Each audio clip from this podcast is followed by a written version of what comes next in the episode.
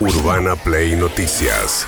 Con María O'Donnell. Todos los días, la información destacada. Con las voces de sus protagonistas. Búscanos en Spotify y seguinos para enterarte de todo lo que tenés que saber. Urbana Play Noticias. Un update con la información más importante. Urbana Play 1043. Una nueva experiencia. Bien, hoy se va a reunir Sergio Massa nuevamente con las entidades del campo, buscando que finalmente entren los dólares del campo que se están haciendo rogar. Hubo apenas 15 operaciones, 100 millones de dólares en lo que va del mes, a pesar de que rige este régimen especial por el cual pueden liquidar de lo que liquidan, pueden comprar dólares al valor dólar ahorro de hasta un 30%. Según las entidades del campo que estuvieron reunidas el viernes pasado con Sergio Massa, lo que les está pasando es que que son muy engorrosos los trámites con los bancos, porque hay una parte de la plata que va a eso, otra parte que queda en una especie de cuenta con un seguro antidevaluatorio, digamos, que evoluciona a la par del tipo de cambio. ¿Qué dijo José Bailo, el secretario de Agricultura? transmitimos la necesidad de obtener mayor nivel de liquidación de divisas por la necesidad de mejorar la reserva del Banco Central. En el mismo sentido, de manera simultánea que Vamos a trabajar durante la semana para tratar de mejorar el esquema de liquidación este que se conoce como 70-30 para que sea más ágil, más accesible, más rápido. Eh, me puse en contacto con los representantes de la mesa enlace para que envíen sus técnicos a una reunión que se va a realizar mañana a las 17.30 en la Secretaría de Agricultura con los técnicos de la Secretaría para empezar a desarrollar ya, ya estos temas. Bien, segunda reunión ¿eh? de la mesa de enlace con las autoridades del equipo económico en apenas cuatro días, porque es clave para el central que en un mes tan difícil como agosto, con la sangría que viene teniendo reservas, que esos dólares, la cosecha, aparezcan. Fíjense a Nicolás Pino, el presidente de la Sociedad Rural Argentina. Mañana surgió esta reunión, ayer a la última hora secretario Baila nos citó, así que cinco y media de la tarde mañana los técnicos de las de las entidades van a ir a, la Secretaría de Agricultura a empezar a, conversar medio de manera rápida, ¿no? Porque entendemos que, que las decisiones hay que tomarlas.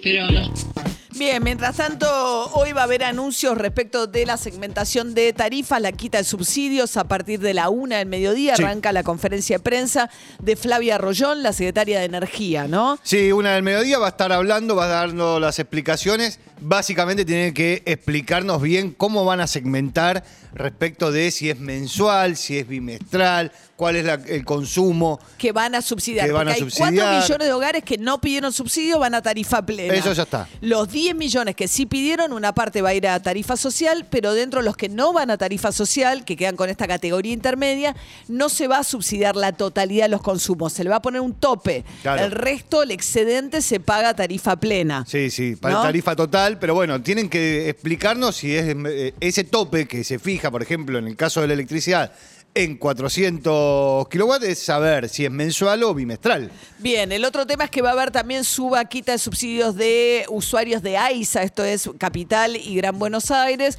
y esto es geolocalizado, no depende del formulario que se llenó en todo el país, sino que es un área geográfica distinta, más acotada, pero que esto tiene que ver fundamentalmente, nos dijo acá Malena Galmarini, van a usar su propio criterio de quita de subsidios para el agua. Mañana va a haber una gran marcha de la CGT, se sumó la CTA también, la izquierda. Es una marcha al obelisco sin oradores centrales. Dijo Pablo Moyano que van a protestar contra los formadores de precios.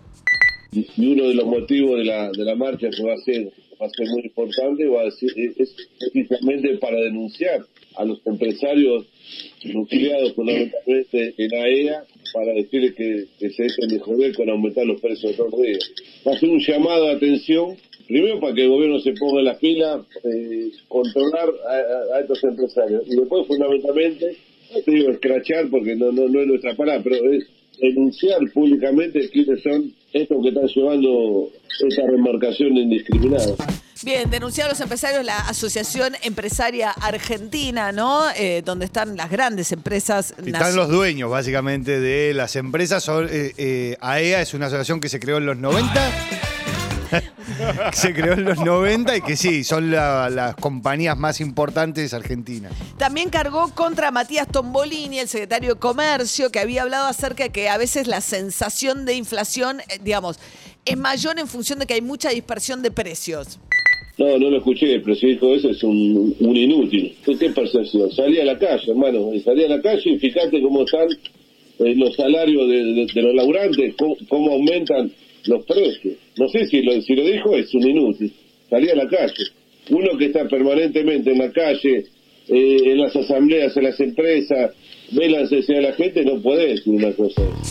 Bien, ¿qué dijo Tombolini? Ayer eh, decía Matías Tombolini que él no, que, que lo habían puesto a él como diciendo que, negando que la inflación existiera con esta frase, a la manera en que en su momento, ¿se acuerdan? Hablaba de sensación de inseguridad Aníbal Fernández en otra etapa en el gobierno anterior de Cristina Fernández de Kirchner. Tombolini pidió a ver que escucháramos todo completo lo que dijo. vos tenés aumentos que tienen un componente de orden estacional y aumentos que tienen un componente de carácter estructural. ¿sí? Eh, Por ejemplo, frutas y verduras tienen un enorme componente, obviamente, de orden estacional. Y así, la verdad es que lo que yo creo que es importante entender es que muchas veces nos pasa, depende de lo que compremos, que uno que en qué se fija, en lo que aumenta igual o menos que la inflación o en lo que aumenta más que la inflación. Y en lo que aumenta más. sí. Entonces, ¿qué te parece? Que todo aumenta más. De vuelta, hay una cuestión de percepción que juega ahí.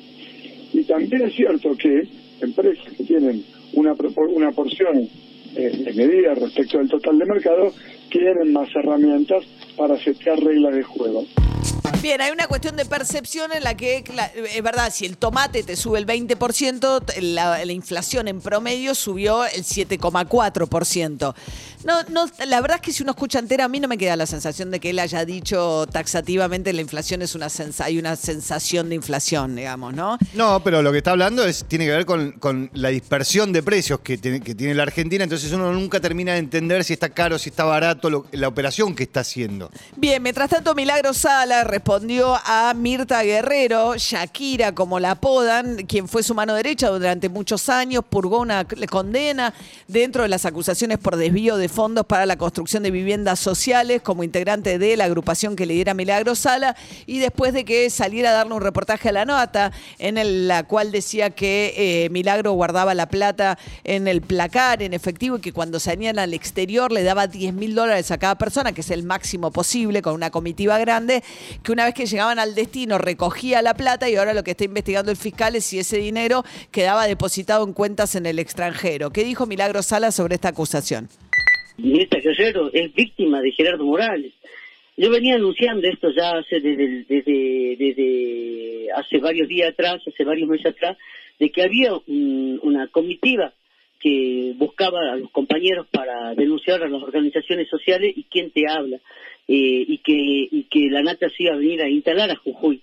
Eh, lamentablemente algunos no me hicieron caso. Cuando le comenzaron los allanamientos a las distintas organizaciones sociales, ahí se dieron cuenta de lo que yo le había comentado, ¿sí?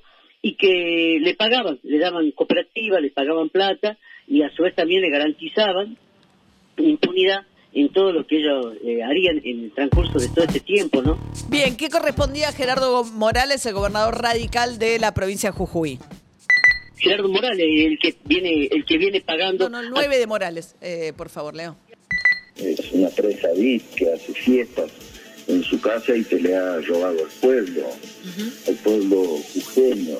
Es Milagro Sales, la expresión de la Argentina, eh, de la violencia, de la extorsión, de la mafia organizada, del Estado paralelo, eh, del robo a los pobres. Es eh, de esa cultura que se ha generado y que ha destruido la cultura del esfuerzo, la, cultura del trabajo y es lo que nos impide crecer. Bueno, eso decía Gerardo Morales, que eh, dice que eh, Milagro Salas sigue manejando 20.000 planes sociales, seguramente a través de su agrupación. Hoy arranca la auditoría eh, de planes sociales en convenio con la Universidad de Buenos Aires y otras universidades públicas en la provincia de Tucumán, es el punto de partida. Hay municipios que, por ejemplo, han convocado a todos los que cobran planes sociales y es obligatorio presentarse y aquellos que no lo hagan, digamos, se toma como una situación con la que pueden llegar a perder el potenciar trabaja. Un millón doscientas mil personas van a ser como censadas en todo el país para determinar, digamos, en qué condiciones cobran este plan que contempla algún tipo de contraprestación, pero que siempre quien lo verifica es un intermediario, sea una organización social, la iglesia, el municipio, etcétera. Entonces, la idea es que vayan a verificar si efectivamente tiene algún tipo de contraprestación y de qué se trata eso. Bien, mientras tanto, ¿qué más? Eh, eh, mm, ¿Qué les iba a decir? Eh, Pablo Hapkin, el intendente de Rosario, hablando acerca de la quema de pastizales. Nos escriben un montón de oyentes desde que hicimos la nota con nuestro oyente que estaban sufriendo realmente el tema del humo este, de manera persistente. Nos han escrito muchísimos oyentes. A ver qué decía Pablo Hapkin, el intendente de Rosario. No estamos hablando solo de lo que, eh, digamos, históricamente se hacía en la isla de quema de pastura. Estamos hablando de eso, más algunas cosas más graves que pueden tener que ver con interés de cambiar la morfología del terreno. A lo mejor, por ejemplo, para desarrollos inmobiliarios. Hay un terreno que yo me animo a decirte que lo que se busca es construir un camino. Un camino en una zona de, natural de humedad, de lagunas que hoy están secas. Entonces hay terraplenes, hay esquemas que favorecen desarrollo de estos terraplenes. Y lo que no hay es control. No hay control en nada. Bien, en un ratito nos explayamos sobre el tema de las grúas. ¿eh? Ayer hacíamos una entrevista que tuvo mucha repercusión con Gabriel Solano, un legislador del Frente de Izquierda, que nos contaba que el jueves, es decir, pasado mañana, en la legislatura se habían reunido los votos de toda la oposición, que- los libertarios, eh, el Frente de Todos y la izquierda, para votar para dar por caída la concesión de las grúas hasta que se haga la nueva licitación. Recordemos que hasta que se haga la nueva licitación, la ciudad le viene prorrogando a la grúa el servicio por el cual paga la grúa, la empresa, nada más que 55 mil pesos de canon a la ciudad de Buenos Aires, recauda muchísimo, usa los parques de estacionamiento de la ciudad de Buenos Aires, se le paga parte del salario a los que manejan las grúas, le paga la ciudad a estas compañías. Es muy escandaloso el, el contrato que se prorroga y se prorroga. ¿Y qué pasaba? Nos decía Solano, a ver si la coalición cívica nos acompaña. Bueno, ayer a la noche, filo de la medianoche, Lilita Carrió tuiteó que la coalición cívica va a votar junto con la oposición en la ciudad de Buenos Aires para dar por caído el contrato, con lo cual terminaría una era, digamos, ¿no? Eh, hay que ver después si esta misma empresa que tuvo todos estos años la concesión no se reinventa para ganar la licitación. Claro, es una concesión que lleva 20 años. Esta sería la octava vez que este, la prorrogan, con lo cual mantiene los mismos precios en el caso de que obtuviera los votos. ¿Por qué dicen esto? Porque el oficialismo tiene mayoría en la legislatura porteña. Pero el oficialismo siempre que sea el radicalismo más el PRO más la coalición cívica. Sí. Si se abre la coalición cívica hay que ver ahí. Evolución parece que Martín Lustó por ahora no se desprendió del Sí, bloque del PRO, ¿no? También está la gente de López Murphy. A que ver qué está, hace. eh, García García Moritán. Moritán. Urbana Play Noticias.